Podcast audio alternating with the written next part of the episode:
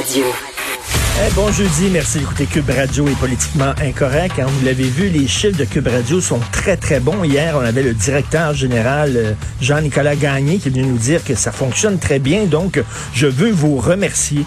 Vous euh, nous avez fait confiance. C'était pas évident de changer vos habitudes d'écoute, euh, de passer de la radio traditionnelle à la radio numérique pour ceux qui nous écoutent fidèlement.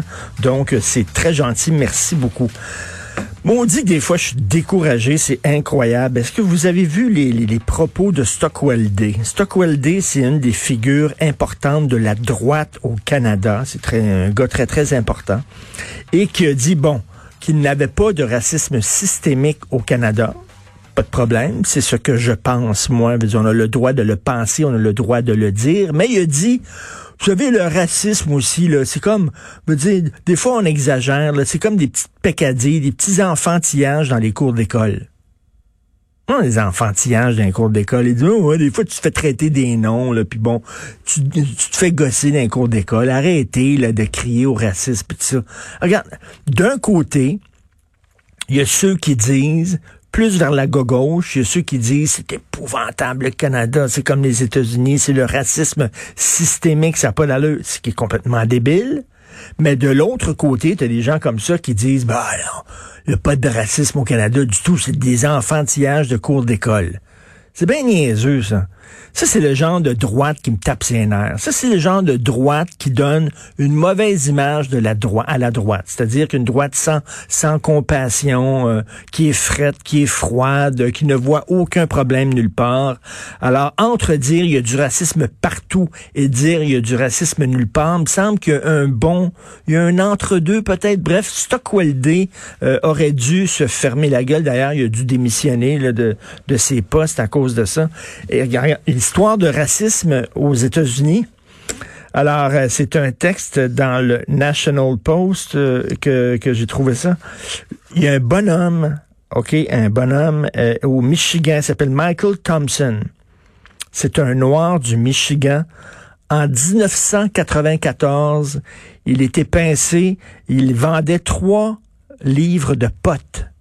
Trois livres de potes à un policier undercover, OK? Euh, il pensait que c'était un client.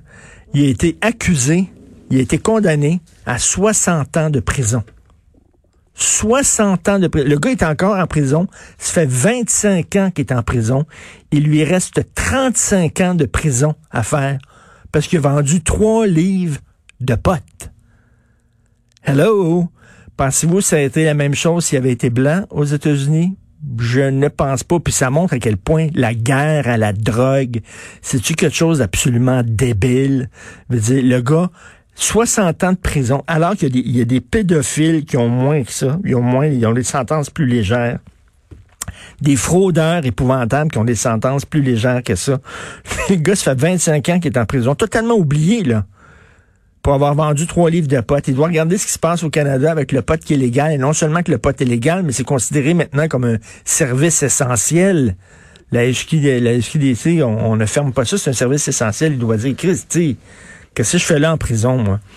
Ça me fait penser les, les, les, Blancs qui étaient entrés, là, justement, c'était pas au Michigan, je crois que oui, qui étaient entrés euh, euh, dans la salle du Parlement armés avec euh, quasiment des AK-47 et avec des, des balles, des munitions, etc. qui n'ont pas été embêtés par les autorités policières. À ce que je sache, il n'y a pas eu d'accusation portée contre eux. Imaginez-vous c'était des Noirs une gang de noirs, ça c'était toutes des blancs. Imaginez-vous c'était une gang de noirs qui débarque comme ça dans une salle de, parlementaire là, euh, euh, avec des armes à feu.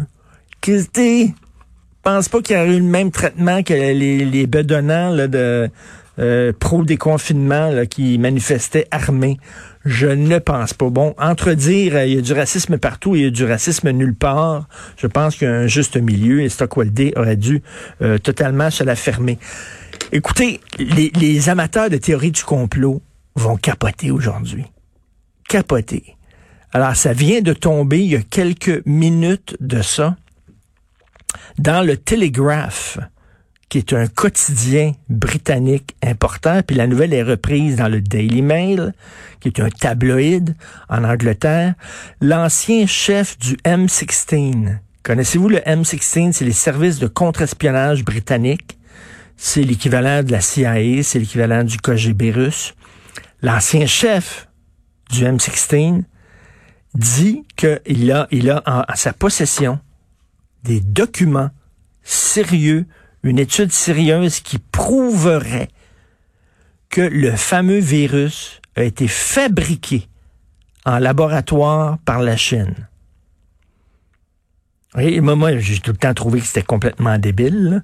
Je dis, OK, peut-être qu'il y avait un laboratoire, effectivement, qui euh, gardait des différents virus. Vous savez comment c'est, les laboratoires de microbiologie gardent des virus pour pouvoir les étudier et qu'il y aurait peut-être eu une fuite et, euh, bon, il y a un virus qui se serait échappé, entre guillemets, du laboratoire de façon accidentelle. Mais lui, il dit que c'était un virus qui était créé par les Chinois en laboratoire et que finalement, il y a eu un, un bris de sécurité et qui a causé la pandémie. Et ça, ça fait longtemps longtemps que tous les complotistes disent ça et euh, des gens comme moi ont dit c'est n'importe quoi. Là, c'est l'ancien directeur du M16. Ça veut-tu dire que lui est rendu un complotiste puis il dit n'importe quoi? Ou alors, effectivement, il y a dans ses mains euh, des documents importants, mais c'est un texte qui paraît dans le Télégraphe. Le Télégraphe, c'est pas n'importe quoi. Là. Le Télégraphe, c'est un journal extrêmement sérieux en Angleterre. Euh, c'est pas c'est pas sur un site obscur de coucou. Là. Alors ça, ça va repartir. Checkez bien ça, les amateurs de qui vont dire, regardez, regardez, même l'ancien directeur du M16, est-ce que le gars dit n'importe quoi? Est-ce qu'il est devenu gâteux? Il est-tu, il est-tu trop vieux? Je sais pas. Je sais, aucune, aucunement ce qui se passe. Mais quand même, c'est assez bizarre. Et un texte en terminant dans le journal de Montréal, des cas de vandalisme dans les stations de métro où on s'en prend euh, aux distributeurs de désinfectants. Je sais pas si vous avez vu ça, mais il y en a beaucoup qui ont été brisés par des vandales. Le vandalisme est quelque chose que je m'explique pas, absolument pas. Vandalisme sur les bornes de désinfectants.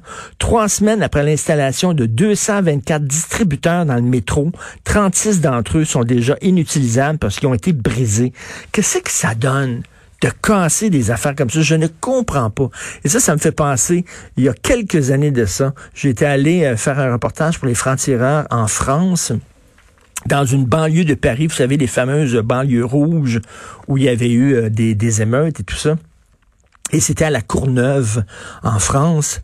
Et euh, je venais de... On débarquait l'équipe des francs-tireurs et euh, on est allé voir... Euh, il y avait La veille, il y avait eu un incendie et là, ça fumait encore.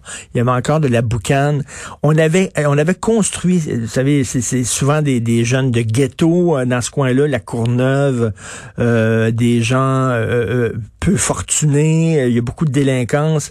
Donc, le gouvernement français leur avait construit un gros gym, un centre là, récréationnel, là, vraiment top-notch, super top-notch, euh, et qui était, qui, qui, on avait construit ça pour que les jeunes puissent aller. Il y avait une bibliothèque, il y avait une salle de cinéma, etc. Il y avait un gym, il y avait des piscines et tout ça. Ils ont foutu le feu. Ils ont mis le feu dedans. Il, a même pas pu ouvrir. Le, site était, le, gym en question, euh, la, maison de la culture était prête à ouvrir ses portes dans quelques jours. Ils ont sacré le feu dedans. Alors, nous autres, quand on est arrivés, il restait que des ruines, des cendres, et ça fumait encore. Puis là, je me disais, comment ça se fait que des gens comme ça, justement, qui chialent, on n'a rien à faire, euh, le gouvernement ne nous donne pas d'argent, là, ils ont construit pour eux autres un super centre, eux autres, ils ont sacré le feu dedans. Là, on donne des, des, des distributeurs de désinfectants dans les stations de métro pour protéger les gens. Il y a des tapons qui cassent ça, qui veulent rien savoir. La même chose que les tapons qui ont cassé les vitrines de magasins. Je ne comprends pas le vandalisme. Qu'est-ce que ça donne exactement? Euh, ça me rentre pas dans la tête. Vous écoutez politiquement incorrect.